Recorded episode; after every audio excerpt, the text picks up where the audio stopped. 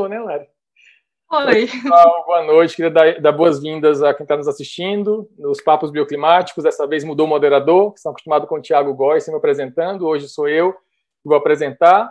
Eu sou Caio, professor aqui da FAUNB, e hoje vou, além de, além de é, entrevistar, conversar é, com a Larissa Sudbrac, nossa convidada, é, eu queria enfim, anunciar, na verdade, a Larissa que me anunciou isso, né? É, a data de hoje é uma data cabalística, porque há 10 anos atrás a gente pegava um avião é, rumo aos nossos planos de estudo, né? Eu fazendo doutorado de sanduíche na Espanha e a Larissa pegando o avião rumo ao Renzo Piano, fazendo estágio no âmbito da UNB.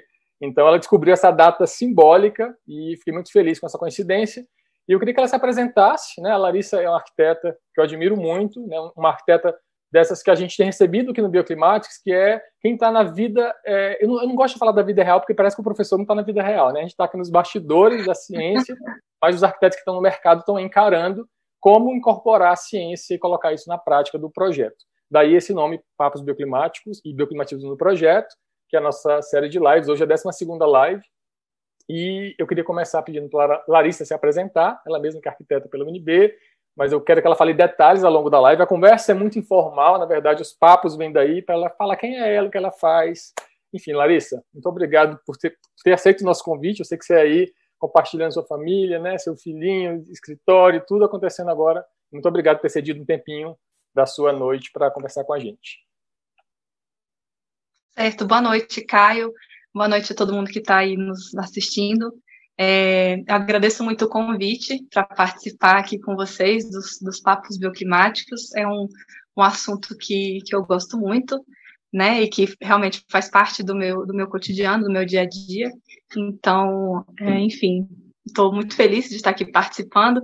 E como a gente estava falando um pouquinho antes de começar, né, a minha primeira live, e acho que eu ia ficar frustrada se, essa, se esse isolamento social, quarentena, que já está até meio capenga, acabasse, mas sem eu fazer uma live. Então, agradeço muito o convite.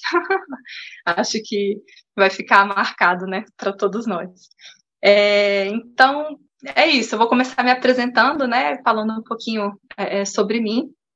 Meu nome é Larissa, eu sou arquiteta e urbanista, é, tenho, sou casada, tenho um filhinho de um ano, e nove meses, e estou aqui para contar um pouquinho sobre a minha experiência e falar um pouquinho de mim.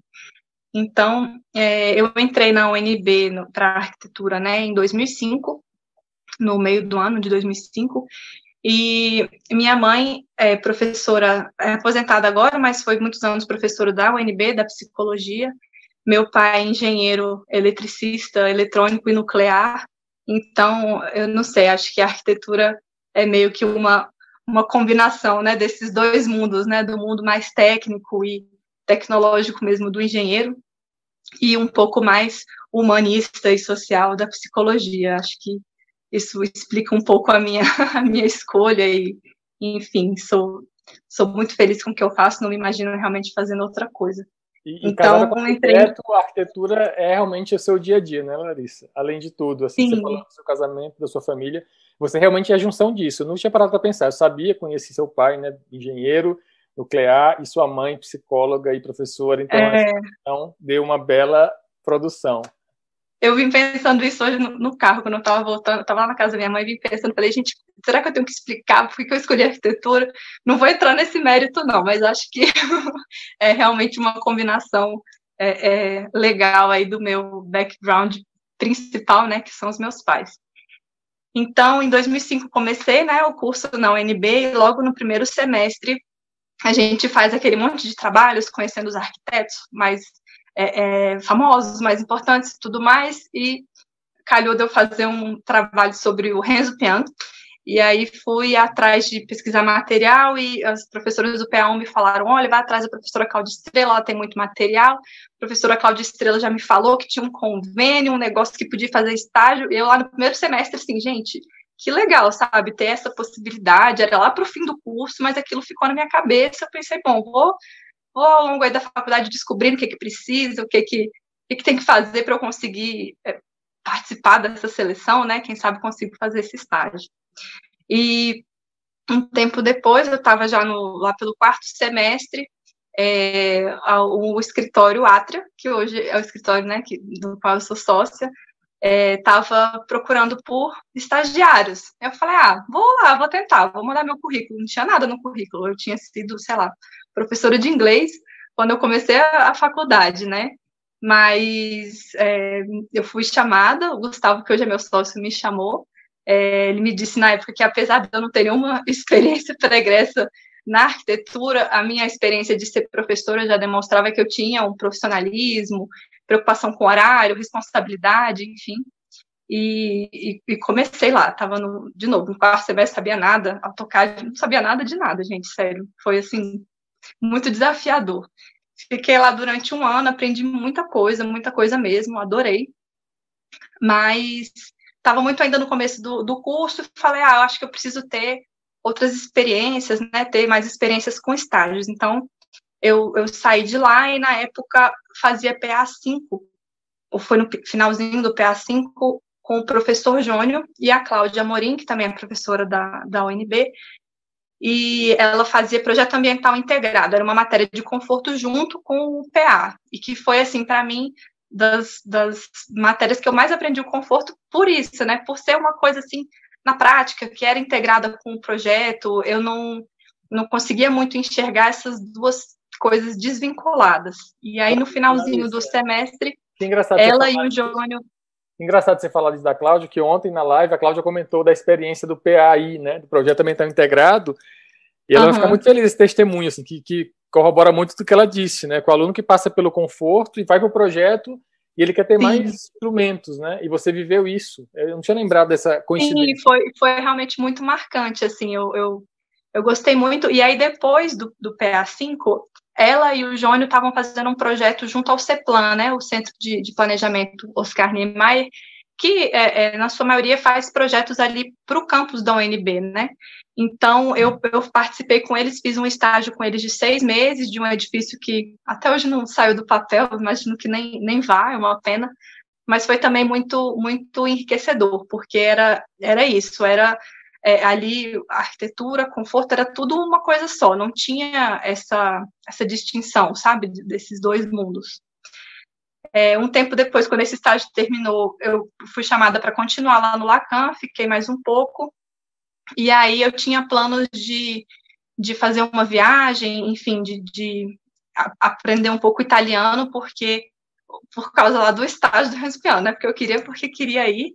É, e aí um, tinha que saber falar ou francês ou italiano e inglês. Então eu pensei, bom, eu, eu preciso aprender italiano, francês eu já falo um pouquinho.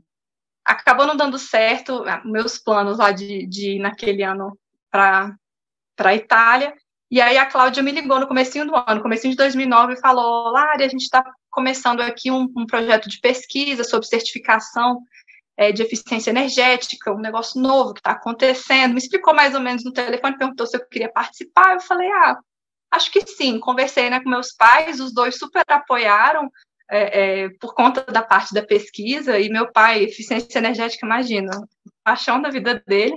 Então, aplicar isso também na arquitetura, achei que ia ser uma boa. E a gente fez, foi aí que eu conheci o Caio, né? A gente é, participou lá no, no, começo de tudo, das primeiras aplicações dos, dos manuais e dos regulamentos do Procel, né? Da certificação Procel Edifica.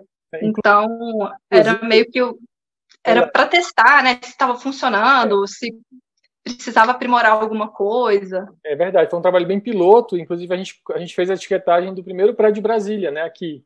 Foram dois, duas experiências. E, inclusive, desses artigos que eu até hoje uso com meus alunos, é um desses artigos daquela experiência lá do passado, ainda no método de etiquetagem, que nem é mais válido hoje, né? Já tem outro método, mas enfim, lá daquele método.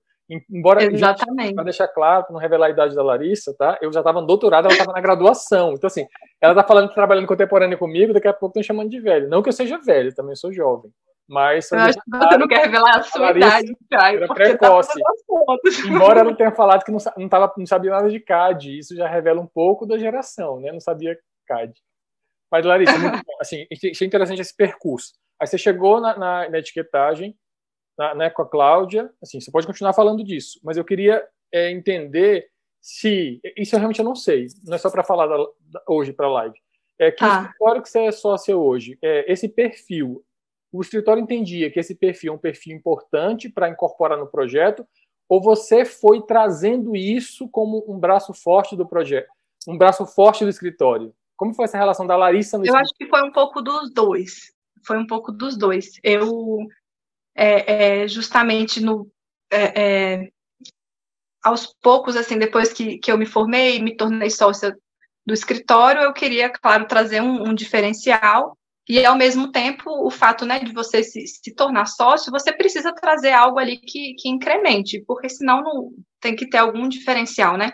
Então, isso eu vou, vou falar mais um pouquinho também sobre essas fases, assim, que, que no início, realmente, essa parte bioclimática, sustentável, certificação ambiental e tudo mais, era um diferencial, entrou assim como sendo um diferencial, uma coisa até optativa, né, para os nossos projetos, e ao longo do tempo isso foi é, se, se enraizando mais, assim, e, e, e passando até para todo mundo da equipe, sabe?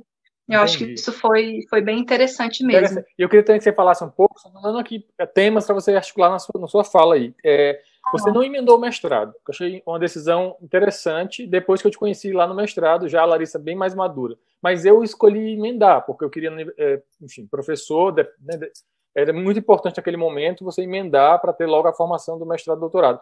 Me fala, depois fala um pouquinho como foi essa Larissa que saiu da universidade, foi para o mercado e depois voltou para fazer mestrado.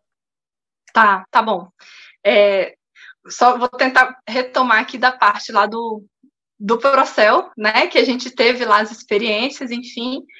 Então foi, foi muito legal, é, é foi uma iniciação científica, foi muito diferente, de fato, do, é, é do estágio em escritório, né? Então eu vi também todo esse outro lado de, de, de, essa gama de possibilidades, né? Às vezes a gente acha que arquiteto é só o arquiteto de escritório e, e não é, ou isso tudo pode estar junto, enfim, essa essa variedade de, de opções. E aí foi se aproximando. Eu cheguei a fazer uma seleção lá para o Respiano, não fui chamada, fiquei arrasada, disse que não queria mais isso para minha vida e tudo mais resolvi ir para a Itália mesmo assim, aprender italiano.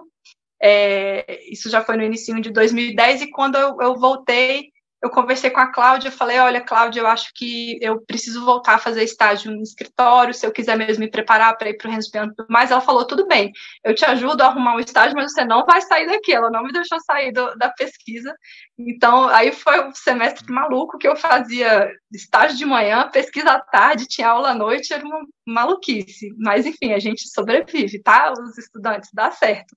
É meio, é meio puxado, mas, mas é bom.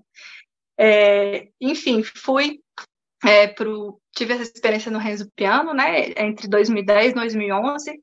Lá também tive muito contato com essa parte do bioclimatismo, da eficiência energética, da tecnologia da construção, né, é, enfim, isso é toda uma, uma live à parte, é, é a minha a minha paixão e minha admiração pelo, pelo Renzo Piano, pelo escritório, pelos projetos, é, eles respeitam sempre muito também o, o, o, entorno, o contexto urbano, isso tudo é muito importante, eu aprendi muito sobre isso lá. E uma das coisas que eu me lembro, assim, que me chamou a atenção, voltada para essa questão bioclimática, é que tinha, em determinado momento, um projeto lá que tinha placa voltaica para todos os lados. Tinha várias inclinações de, de telhados, e placa voltou. E uma amiga minha falava assim, gente, mas que desperdício, esse monte de placa aí é, é, virada para o norte e não produz energia nenhuma, para que isso e tal? Que lá é o contrário, né? Que o, o bom é o norte, para lá o norte não produz nada de, de, energia. E aí eu lembro que a gente foi conversar com, com algum um dos chefes lá de projeto e questionar, né? Estudante perguntando essas coisas. Eles falavam, não, a gente sabe que de fato não, não é o melhor é, o melhor aproveitamento, mas a gente entende que o, o porte do escritório, a visibilidade dos nossos projetos é tão grande que vale a pena a gente investir nessa tecnologia e divulgar isso 10 anos atrás. Não tinha essa coisa de placa fotovoltaica ainda, sabe? Então, eles disseram isso, assim, que é quase como se fosse uma, uma publicidade, uma propaganda, colocar aquilo no projeto, para que outros arquitetos também comecem a usar e que as pessoas comecem a ver que isso é possível. Então, não tem problema que não tenha 100% de eficiência, o importante é que a gente consiga incorporar isso nos nossos projetos, na nossa arquitetura, e aí, aos poucos, a gente vai deixando um pouco mais eficiente e tudo mais, mas, assim, a, a, é, a política, né, era essa. Então, eu achei muito interessante também como, como levar esse conhecimento, essa tecnologia, como disseminar um pouco isso. É, retornei, é, é passou um tempinho, me formei, né, voltei lá para a assim que eu retornei do, do estágio do Rendipiano, o Gustavo me chamou de novo, falou, olha, queria que você voltasse para cá, agora você nas palavras dele, você praticamente fez um mestrado profissionalizante, porque o tanto de coisa que você aprendeu lá é realmente algo assim muito uma carga, uma bagagem muito muito grande, muito importante. Queria que você voltasse para cá para continuar conosco. E, e aí voltei, lá fiquei e estou até hoje. Então isso que o, o Caio perguntou de emendar e não emendar, né? O mestrado, eu sempre tive vontade de, de ser professora, de dar aula, talvez até também, de novo, né, pelo exemplo da minha mãe, eu acho muito legal, muito gostoso. Poxa, meu primeiro emprego de carteira assinada foi professora de, de inglês, como eu falei, mas eu sentia que, é, eu não sei, eu sentia um pouco de, de insegurança dessa parte, assim, da prática profissional, sabe? Eu sentia, para mim, que para eu conseguir ensinar, explicar arquitetura, para os outros, eu precisava viver aquilo um pouco, eu precisava ter aquela experiência de ser arquiteta. Então, era uma coisa um pouco dicotômica na minha cabeça, assim, de, de uma profissão que, que para mim, tudo bem, tem a parte acadêmica dos estudos e que é super importante, mas eu, eu sentia que eu precisava ter essa, essa experiência com o cliente e de revisar e de ter prazo para entregar e que aquilo tudo ia, ia me tornar uma, uma professora, sei lá, mais completa, algo assim. Acho que por isso eu decidi não emendar, sabe? Resolvi realmente mergulhar no, de cabeça no, nas atividades do escritório. E um tempo depois, ó, eu me formei no finalzinho de 2011, em 2014 eu comecei um, um MBA, uma pós-graduação em construções sustentáveis e certificação ambiental. Estava pensando o que, que eu podia fazer, o que, que eu podia estudar. E aí pensei, ah, eu já tive aquela experiência, eu gostei, foi legal, né? Sobre a questão da, da eficiência energética, vou, vou seguir nessa, nesse rumo. E, e antes disso, como o Caio tinha perguntado, agora as coisas vão começar a se misturar, gente. A minha, minha colinha não estava mais me ajudando. Quando eu, eu, me tornei sócia da Atri em 2012, a gente tinha algumas frentes, assim, de, de frentes de trabalho, né, diferentes. Então, tinha a, a, a Atria, enfim, como o escritório, mas tinha a Atria Design, que era a parte mais de design gráfico, é, mobiliário e, e, e, comunicação visual, tinha a Atria Obras, a gente executava as obras dos nossos projetos, é, e aí o meu o meu braço, digamos assim, a minha frente era a Atria Ambiental, então eu fiquei responsável justamente por implementar práticas é, é de projeto e de construção né, sustentáveis, bioclimáticas é, e tudo mais.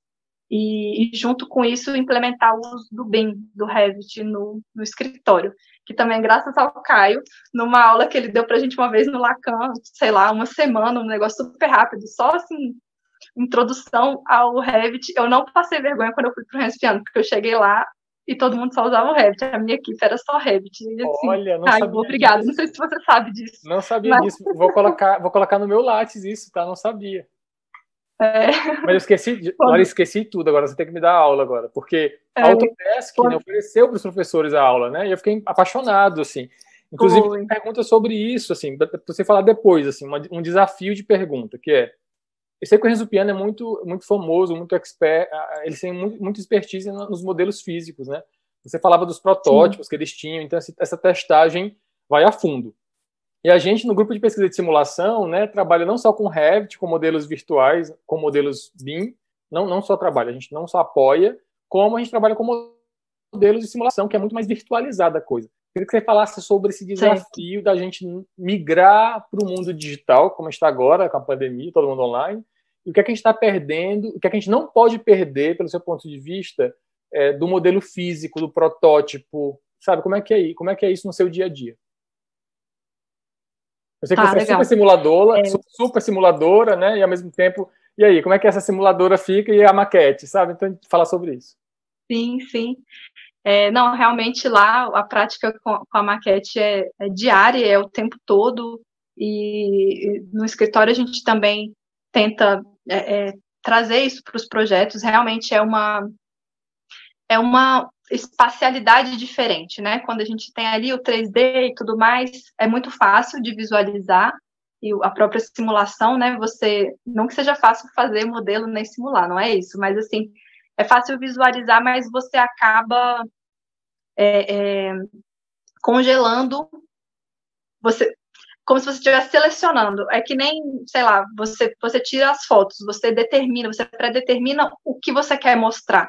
E às vezes, aquele edifício, aquela casa, aquilo, quando você está olhando na maquete, tem outros ângulos e outros pontos de vista, outras interpretações que o modelo físico permite é, essa visualização e, e, o virtual nem tanto, né? Assim, você, é como se o virtual você, é, é, não sei, você focasse mais naquilo que quem está fazendo a simulação ou quem está fazendo o modelo quer passar.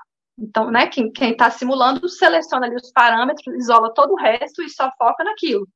E eu sinto que o modelo real, ele traz tudo à tona ao mesmo tempo. Então, a gente também é, é, tem lá na Atria essa, esse apreço pelo protótipo. Dificilmente algum projeto nosso, alguma obra nossa sai sem protótipo. A gente até é, é, coloca, inclui como caderno de especificações um, um pedaço específico do edifício, normalmente uma fachada, algo mais é, é, inventivo, diferente, enfim, que, que, sei lá, que não digo que nunca foi feito antes, porque tudo, tudo já foi feito, né? Mas assim, algo mais específico, a gente coloca, ó, isso aqui a gente projetou assim, a gente pensou assado, fizemos a maquete, fizemos o 3D, acho que vai funcionar. Mas vamos fazer um protótipo em obra, porque com o protótipo a gente consegue visualizar melhor. Então, isso, pra, como eu falei, pra, muito para fachada. Então, vários elementos, por exemplo, é, é, chapas perfuradas, que a gente usa bastante como, como segunda pele, né, como fachada ventilada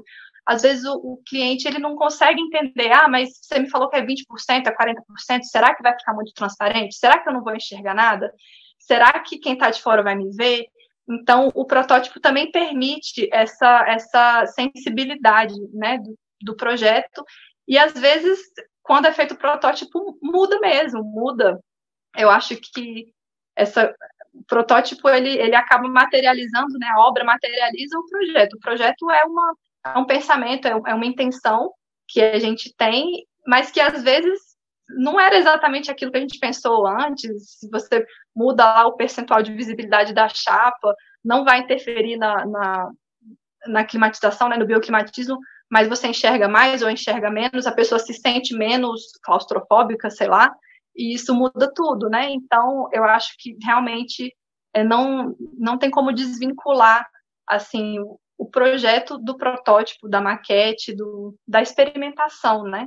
É, do mesmo modo, lá para simulação, a gente simula, vê, testa, mas é, é, como seria interessante se a gente pudesse, de fato, construir né, um pedacinho, um quarto, testar, é, girar para um lado, girar para o outro. Acho que, que é sempre muito mais mais interessante porque a gente vive aquilo, né? A gente está ali dentro. Então tem essa, essa perspectiva do usuário que, que é diferente. Dentro disso tem, tem a experiência do Lab Zero, né? Você participou no comecinho da discussão, né, do projeto que a Cláudia comentou ontem, que a gente ganhou o edital, e o Lab Zero vai ser isso, um laboratório vivo, né, que vai conseguir nos dar dados em cima desse tema que é tão, tão interessante, que é do edifício de balanço energético nulo, e aí, pegando esse gancho, eu queria que você falasse do seu mestrado, como foi essa, essa, essa, experiência do mestrado, desse tema, que você trabalhou com a Casa Zero. Né? Eu pude ser suplente da banca, foi um prazer ler seu trabalho, mesmo não participando da banca. Mas é, como, é você como é trazer esse tema do bioclimatismo, que não é só estratégias simplificadas, vai até a dimensão da produção de energia, né? Então, fala para a gente um pouquinho como é esse tema hoje na sua prática, mas com o foco do seu mestrado. Legal. Eu, então, é, é, comecei a fazer o MBA nessa, nessa área e o MBA, na verdade, me deu mais vontade de voltar a estudar, sabe? É, é, é um pouco diferente da gente que está na pesquisa, que você sente que você precisa pesquisar, entender e meio que produzir o conhecimento do que só ficar recebendo o conhecimento. Não estava sendo suficiente para mim, então eu, eu decidi, é, de fato, ingressar no mestrado E aí esse foi o meu tema, né? Foi a casa zero. Já era algo que, que eu vinha pesquisando no âmbito do escritório. É, e o meu sócio, a gente já tinha um projeto é, é, de uma casa que era muito eficiente e tudo mais, e aí comecei a pesquisar, pesquisar, encontrei esse tema do, do, do NZEB, e falei, gente, isso faz realmente todo sentido, porque, por que não, né? A gente acaba usando a, a, a energia elétrica para climatização e para outros usos residenciais, por que, que a casa não poderia produzir sua própria energia elétrica? Já pensou que legal? Enfim, é, fui me aprofundando nesse tema. Então, foi realmente uma mistura do, do é, dessa parte da pesquisa mais acadêmica que eu já gostava muito e conseguindo trazer isso para o meu ambiente de trabalho, para o meu dia a dia, né? Foi, foi muito desafiador fazer o mestrado e continuar no, no escritório ao mesmo tempo, mas é, o fato dos temas serem afins e terem a ver um com o outro me, me assim, me ajudou muito. Então, é, inclusive, quando a Cláudia comentou do, do, do concurso, né, do, do é, desse edital que vocês participaram e, e, ganharam, eu fiquei muito feliz. Ela disse que ia ser, né, que minha tese foi, minha dissertação foi usada como bibliografia, como inspiração, enfim, fiquei super feliz. A gente até tinha pensado em talvez colocar a casa mesmo para ser é. construída, mas era uma residencial, não tinha a ver lá com é. o terreno disponível. Isso. Mas... Primeiro, a primeira ideia era essa, né? Usar totalmente o seu projeto. E aí a gente usou mais a bibliografia e o pessoal acabou. É, o Tiago né, participou do projeto, a Iana, a Roberta, o pessoal acabou indo para uma dimensão de um escritório para tentar atender o terreno da UNB. É, Legal. Agora, eu sei que você está você tá conseguindo construir um fio condutor tão interessante da sua carreira, eu estou achando bem, bem interessante entendendo os temas na sua vida aí. Eu vou colocar uma pergunta agora, que tem a ver um pouco com o que você já falou, talvez você responda agora ou depois, mas a, a tá. Silane Castro coloca para a gente aqui. Olá, Larissa, tem vários coraçãozinho, Larissa arquiteta, Larissa excelente arquiteta, boa noite, muito bacana seu trabalho. Mas a Lari, a Lari não, a Islane Castro, ou Islane Castro, não sei, fala, olá Larissa, como você avalia a demanda atual por certificações no Brasil em relação a outros países? Ah, legal. Vou deixar para o final, só para deixar é as em pé. Tá, vou, vou, pensando aqui como... Mas eu já eu tinha pensado em falar sobre isso, eu vou continuar ainda um pouquinho, mas vou tocar nesse assunto das certificações. É, bom, como eu como eu estava falando, acabei já pulando um pouco, fui lá para a parte do mestrado, mas voltando um pouco atrás no, na minha, é, é, no, no, começo lá do, da nossa átria ambiental, a gente, é, é, eu tenho muito claro hoje essa, essa diferença que eu falei no começo, de que a gente começou com, é, com a parte de bioclimatismo e, e, e eficiência energética, sustentabilidade de um modo mais geral, como sendo algo adicional, sei lá, é, acessório ao projeto, e aos poucos isso foi se, se incrementando e ficando, tomando cada vez mais força nos nossos projetos. Então, eu tenho alguns projetos, assim, marcantes é, que eu consegui selecionar para traçar esse, esse caminho. Então, por exemplo, eu tenho, é, a gente fez um projeto de uma casa, chama Casa Nakata, e que o cliente chegou muito determinado que a casa tinha que ser virada para o terreno, é, é, sei lá, à direita na época, porque o vizinho da esquerda já tinha construído, era uma casa de dois andares, e se a gente fizesse olhando para o vizinho da esquerda, o vizinho ia enxergar toda a casa dele, então ele queria olhar para o outro terreno, que não tinha nada. E aí a gente fez é, é, estudo solar, assim, carta solar, uma ferramenta super simples e super fácil. E não é uma questão de você convencer o cliente, é uma questão de você ter o, o, argumento e falar, olha, tudo bem, tem essa questão da privacidade, mas a gente pode resolver isso de outras maneiras, a gente pode plantar árvores, a gente pode usar, é, é sei lá, outros artifícios para que o seu vizinho, você não fique devassado, mas olha só, se você virar para o outro terreno, você vai receber a carga norte na sua, na sua varanda o dia inteiro. Então, sua casa ou vai ficar muito quente, ou você vai gastar demais com ar-condicionado. Sendo que se a gente virar para o outro vizinho, é, você tem uma fachada sul, você vai poder ficar com essa casa super fresca o dia todo e não vai ter problema e tudo mais. Então, assim, foi é, uma reunião, sabe? Eu fiquei super nervosa porque eu tinha que apresentar, explicar carta solar, estudo de sombra para pessoa leiga não, não é fácil, né? Ninguém assim entende de primeira, mas a gente fez modelinho 3D, mostrou as sombras, o caminho, a lá, carta solar, A carta solar para o leigo, você fala assim, gente, essa carta é para quem, né? Mandou para quem? Mandou para mim a carta? É. Givone mandava para quem essa carta, gente, né? Tem que explicar para o leigo, é difícil. É difícil. Aí vai, de novo, usamos o, claro, o modelo 3D, usamos maquete com lanterna, essas coisas, para fazer a pessoa entender, né? E aí deu certo, a casa ficou melhor, virada para melhor insolação. Eu falei, bom, isso as pessoas elas valorizam isso, não é um discurso vazio, sabe? Você, eu não comprovei lá na ponta do lápis quantos reais na, na conta de luz ele ia economizar, mas eu consegui explicar que a casa dele ia ser muito mais confortável, que ele ia aproveitar mais o clima de Brasília se fosse virado para aquele lado. Então começou assim. É, a gente aplicou também é, vários desses temas em, em, concursos, né, que a gente participou, no concurso do, da Antártica, que a gente foi premiado junto com o pessoal da MRGB, com o pessoal do pavilhão de Brasil, do Brasil na Expo Milão, com o Tia Studio lá da Itália. Então, sempre eu tentava trazer para esses projetos elementos que que diferenciassem o nosso projeto dos outros, porque era algo assim que ainda não era muito usado. Aos poucos, em 2015 a gente passou por uma reestruturação no nosso escritório, e a gente não, não tinha mais esses, essas várias frentes, era tudo a átria, uma coisa só, a expertise toda junta, misturada, e é, a gente passou de ter um, um diferencial para ser uma premissa de projeto. Então, toda essa questão de bioclimático, de sustentável, isso é, era obrigatório, não é algo acessório que a gente pode querer ou não, né? Aquilo passou realmente a fazer parte do nosso discurso.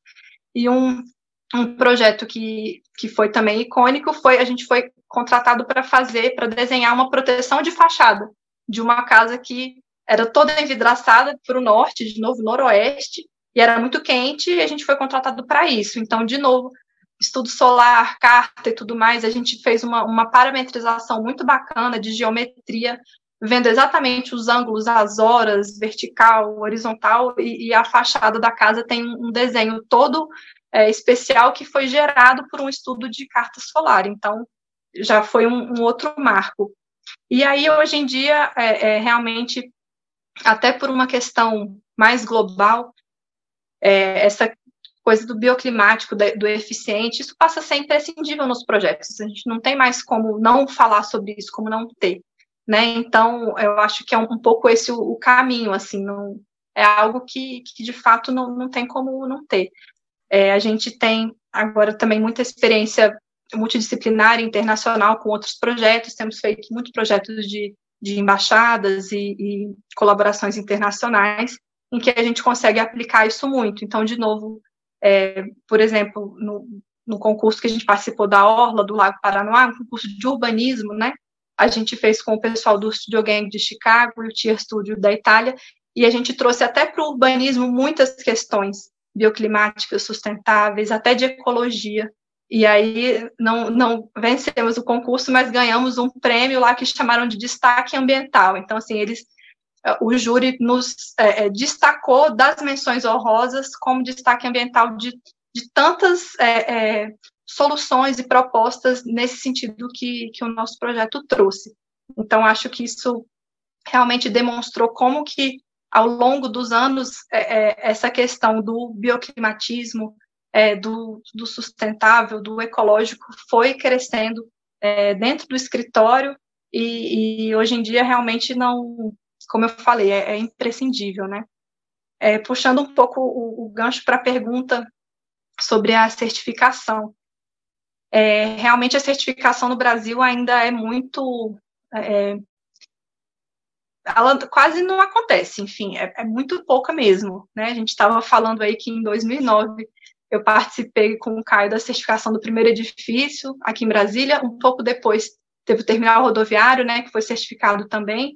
Eu, eu não sei dizer de cabeça quantos hoje é, é, tem certificados, mas eu sei que são poucos, e a gente está passando agora pela experiência de fazer a certificação do PBE Edifica do, do novo edifício da, da Embaixada dos Estados Unidos. Então, assim, ao longo, eu, ao longo da minha carreira, apesar de ter estudado isso há tanto tempo, é o primeiro edifício que, que eu estou, de fato, certificando.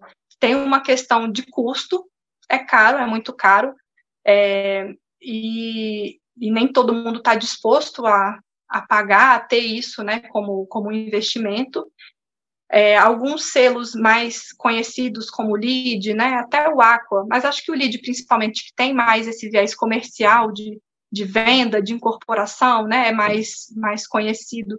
Ele, ele acontece um pouco mais, mas, é, de novo, é, é, tem algumas questões que são, são difíceis. Na minha opinião, tem muito a ver com o, é, é, a consolidação em obra do que é previsto em projeto. Como eu estava falando, a gente, é, no Brasil, o projeto chega na obra vira outra coisa. Então, a gente, é, é, por vários motivos, né? A gente tem pouquíssimo tempo para projetar, o ideal é sempre ter mais, como os japoneses, é mais tempo planejando e menos tempo fazendo, e aqui é tudo meio às avessas. É, a gente não tem uma, um investimento mesmo em projeto, todo mundo entende que investir na obra é necessário, mas investir em projeto nem tanto. Então, toda essa parte, todos os estudos de bioclimatismo, de certificação, de eficiência energética, isso tudo vai ficando para trás, porque isso tem um custo. E, e, o cliente final, às vezes, não enxerga como, como algo imprescindível, como eu estava falando, né? Então, enquanto todas essas questões forem acessórias, a gente vai ficar para trás em relação aos outros países, porque é, é, infelizmente, no Brasil a gente tem o, arquiteto, o engenheiro, a obra. E não, não é mais assim que funciona. A gente teve já muitas experiências super interessantes com outros profissionais é, é, de outros países e a gente tem reunião de projeto, de, de estudo preliminar, de, de, conceito, tem 40 pessoas na sala, sabe, de 11 especialidades diferentes, tá? Um engenheiro da, da fundação, tal, a pessoa da sustentabilidade, tem o cara do, das instalações, o do ar-condicionado, tem o arquiteto, tem o cliente, tem o, o urbanista. Então, uma gama de, de profissionais para fazer esse projeto sair integrado, de novo, o projeto ambiental integrado, né? Enquanto a gente continuar trabalhando cada um dentro do seu, do seu quadrado, essa questão da certificação e do bioclimatismo até da sustentabilidade vai vai ficando um pouco para trás, infelizmente. Larissa, muito esse bom. é o meu ponto de vista. Muito bom, muito bom ver essa sua opinião bem sincera de quem está na prática. Eu queria fazer mais uma pergunta para a gente passar para a última parte. Já temos 40 minutos de conversa, é, passar muito rápido, né? Tem algumas perguntas a mais aqui sobre o NZEB. Mas antes eu queria fazer o seguinte: você entende que assumir esse discurso que você falou, mas assumir a prática também mais bioclimática, mais sustentável. Vocês tiveram medo disso onerar, não onerar, mas é, é, impactar no cronograma do processo de projeto? Porque você citou a Embaixada Americana, e você já me falou várias vezes essa experiência, que é uma experiência muito interessante de ter muito tempo no processo de projeto, né, da concepção, do planejamento, para a obra sair muito rápida, muito pontual. É, como você vê, como o escritório teve esse processo de entender que incorporar esses conceitos, incorporar essa lógica mais sustentável, isso impacta, quanto impactou, se você puder falar um pouco sobre isso, nesse cronograma, para convencer o cliente que era importante, aquilo ficar um pouco mais esticado, ou não. Na verdade, você falou um exemplo de uma reunião que você conseguiu convencer ali o cliente, mas de maneira geral, esse cronograma, essa é uma pergunta. E a outra coisa que colocaram aqui, ah, tem, tem uma colega aqui, uma nossa, uma das espectadoras que te conheceu pessoalmente hoje, ela leu sua dissertação, ela conheceu o tema de Aniseb lendo seu trabalho, e agora conheceu pessoalmente você, é a, a Luana, acho que é a Luana. E ela pergunta: vocês vêem algum tipo de incentivo a, a edificações de balanço energético nulo no Brasil surgir nos próximos anos? E aí eu queria que você respondesse essas perguntas de uma maneira geral, dando algumas dicas para quem está nos assistindo, para os novos arquitetos, profissionais, engenheiros, ah. né? Esses profissionais têm que ser mais, cada, vez, cada vez mais integrados. Legal. É, em relação à questão do impacto no cronograma e nos custos, né? Porque a gente sabe que uma coisa tem, tem a ver com a outra. O tempo que um projeto fica dentro do escritório é, é custo, né? É para talvez não para o cliente, mas para o arquiteto acaba sendo. Então, eu acho que na verdade é, impacta, sim, é, é a questão de, de trazer mais, mais estudos, né? Mais profissionais, fazer tudo mais integrado mas de fato é, faz parte de, de, explicar e de ter um entendimento do cliente final de que aquilo tem um valor agregado. Então, é, o, a, o meio que a gente encontrou hoje em dia de incorporar isso é justamente de trazer o cliente para dentro do processo de projeto. Então, a gente tem, principalmente nas fases mais iniciais, é, é, workshop de projeto, a gente pensa junto as possibilidades, avalia o terreno, vê insolação lá no começo, sabe? Antigamente a gente tinha um pouco de, de, de, não sei se de medo, mas a gente queria ficar pensando, pensando, pensando, encontrar a melhor solução e apresentar, tá, tá aqui a sua casa maravilhosa. E aí o cliente pedia para mudar e isso gerava retrabalho. Hoje a gente já entendeu que a, a partir do momento que você traz é, o seu cliente final, seja ele pessoa física lá da, da residência, do apartamento, ou um cliente institucional, é, de embaixada, enfim, quando você traz o seu cliente para dentro do processo, ele vai participando junto e ele vai tomando as decisões com você. Todo mundo vai decidindo junto, então isso passa a ter um impacto menor em cronograma, em custo e tudo mais, porque o, o que impacta no fim das contas é você ter que refazer as coisas. Então, quando desde o início está todo mundo alinhado com o mesmo objetivo, com algo muito muito é, é, claro e determinado, as coisas elas vão vão fluindo. Então, assim, por mais difícil que seja, é, eu acho que, que sempre vale a pena e, e acaba é, a gente acaba fazendo o cliente participar, ele acaba entendendo tudo de uma maneira mais natural, né? Você não precisa forçar a barra e nem é, é, impor nada. Então, é, eu acho que esse, essa é uma dica boa também, uma dica interessante aí para os jovens arquitetos, para os futuros arquitetos, de trabalhar junto, né? A gente, é, o arquiteto é tem essa experiência multidisciplinar, esse conhecimento de um pouco de tudo, e a gente precisa juntar todo mundo, o cliente, o engenheiro, ou, né, trazer todo mundo para a mesa e conversando e chegar numa, numa solução que, que vai funcionar para todas as partes. Larissa, e... como está tá essa, essa, esse processo de projeto planejado, integrado online agora? Estão fazendo como?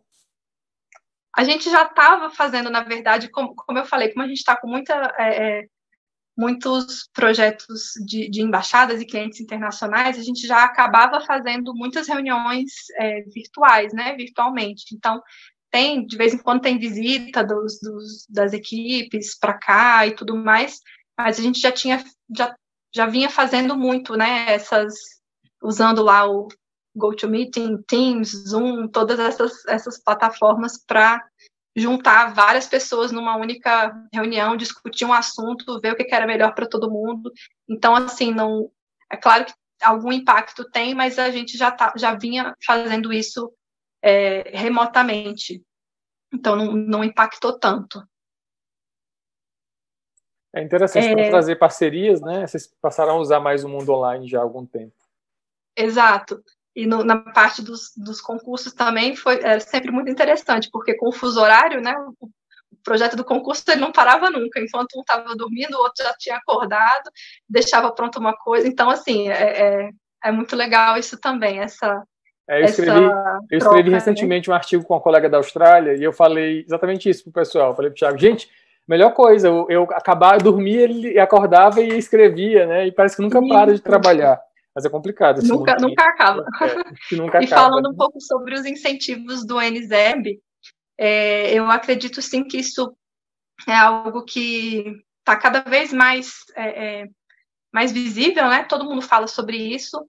Eu tenho uma visão um pouco pessimista em relação, enfim, a, a política como um todo, né? De que, é, é, que vantagem tem para sei lá, para as produtoras de energia elétrica que cada um produza a sua própria energia e aí ninguém vai mais depender da matriz energética, enfim. Eu não sei como isso vai ser, eu sou um pouco pessimista em relação a isso. Eu acho que as, as políticas de incentivo, elas às vezes deixam de ir para frente por conta desse, desse freio de mão puxado, assim, de, de interesses mesmo é, é, particulares e maiores que às vezes a gente desconhece. Mas, é, é de fato, tem alguns, alguns países, até alguns estados, né, que já tem o IPTU verde, né, descontos no IPTU, É, então, assim, são, são incentivos que, que acontecem, mas aí, de repente, tem, vem lá é, um, um, projeto de lei que resolve não dar mais incentivo nenhum, né, porque as pessoas vão deixar de, de estar comprando energia elétrica e já tem todo um sistema feito para isso. É um pouco complicado. Eu acho que é, enfim, eu sou uma pessoa otimista e eu gostaria de acreditar que isso realmente fosse para frente e que tivessem mais incentivos, né? Tanto de, de viabilizar quanto de financiar sistemas de, de, produção, né, local de energia. Mas meu meu pé, meu pé que me puxa de volta para a Terra, me diz que isso não é não é tão simples assim, por conta de interesses mesmo maiores. Eu, eu, não acho que seja pessimista lá, a sua visão foi muito realista, assim, o que você está vendo hoje, né, como cenário. Existem algumas políticas de energia solar, isso muito individualmente, mas tentando responder aqui a Luana, o que já existe aqui, até a gente comentou no começo da live, é, teve edital do governo, né, tem quatro projetos no Brasil que foram premiados para serem executados, então está na fase que é o que a Larissa comentou, né, a gente está um pouco atrás dos países, né, mas isso é uma coisa histórica, né, a gente está a gente está coletando dados é, para a gente começar a pensar nisso com dados reais de laboratórios vivos que vão coletar esses dados das cidades. É, por sorte, também acho que foi um critério digital de climas bem diferentes. Né? A gente vai estar desde Pelotas, Santa Catarina, Brasília e Rio de Janeiro. Isso. Então, isso é bem estratégico. Assim, já tem alguma política nesse sentido. Mas é, é, é, a gente quer sempre mais, né? a gente quer sempre essa integração. E talvez o nosso papel, quando a gente inventou essa série de lives, assim, já agradecendo a Larissa para palavras finais, que a gente não queria chegar em uma hora, porque acho uma hora aquela palestra, para não ser chata, aquele papo de uma hora, é um papo mais curto, mas a gente tem ficado cada vez mais longo o papo, né? Porque é muito gostoso, né? rever amigos mesmo virtualmente, é que essa conversa chegasse nos futuros arquitetos, nos alunos, né, na população, no, no estudante, às vezes secundarista, que está interessado naquele tema, para ele chegar na universidade com outro olhar, querendo quebrar as barreiras, esses muros né, do academicismo e tentar entender isso, como a Larissa falou, explicar para o cliente, o cliente é alguém que tem alguma, algum outro background, né? Ele vai querer entender de alguma forma. A gente é o sol, a gente está falando do vento, sabe? É uma coisa simples, mas não é tão simples porque a gente acaba que não sabe passar a mensagem. Então, o recado dos papos bioclimáticos é esse. É, semana que vem a gente continua com o Tiago assumindo a moderação. É, eu queria passar para a Larissa, é, dando, agradecendo mais uma vez, Larissa. Temos que voltar a fazer essa viagem, tá? A gente, eu tive o prazer de fazer a, a participar da Bienal de Veneza. Eu tinha que falar isso para né, me aparecer um pouquinho, gente. A Bienal de tá Veneza, com a curadoria da Larissa e do time do Renzo Piano todo lá, foi maravilhoso. A gente alugou um apartamento, eu quase não acho, quase eu morro lá em Veneza sozinho. Mas a Larissa me achou e a gente passou, conheceu a Bienal, foi um momento muito bonito. Agradecer essa amizade, a parceria, obrigado por ter aceito o convite. Eu queria que você encerrasse a live com um recado final para todos nós. Tá certo, Caio. Bom, eu acho que, que é, é isso que o Caio falou. A gente acho que a, a dica final para quem quer é, seguir não só na, dentro do, da área do bioclimatismo, mas como arquitetura em geral, é que tudo, tudo caminha junto, não tem como a gente ver as, esses itens separadamente. A, a, arquitetura boa, a arquitetura de qualidade, ela vem imbuída de práticas de bioclimatismo, né, de, de, é, de toda essa questão mais, mais social, econômica, então, assim, é, é, acho que é uma é quase que um, um, idealismo que a gente tem que ter de conseguir abraçar todas essas questões e, e colocar isso em prática, colocar isso no projeto. Eu agradeço muito, Caio, pelo, pelo convite, Tiago também, e até a próxima. Podem contar comigo quando precisarem. Tchau, pessoal. Boa noite. Até a próxima.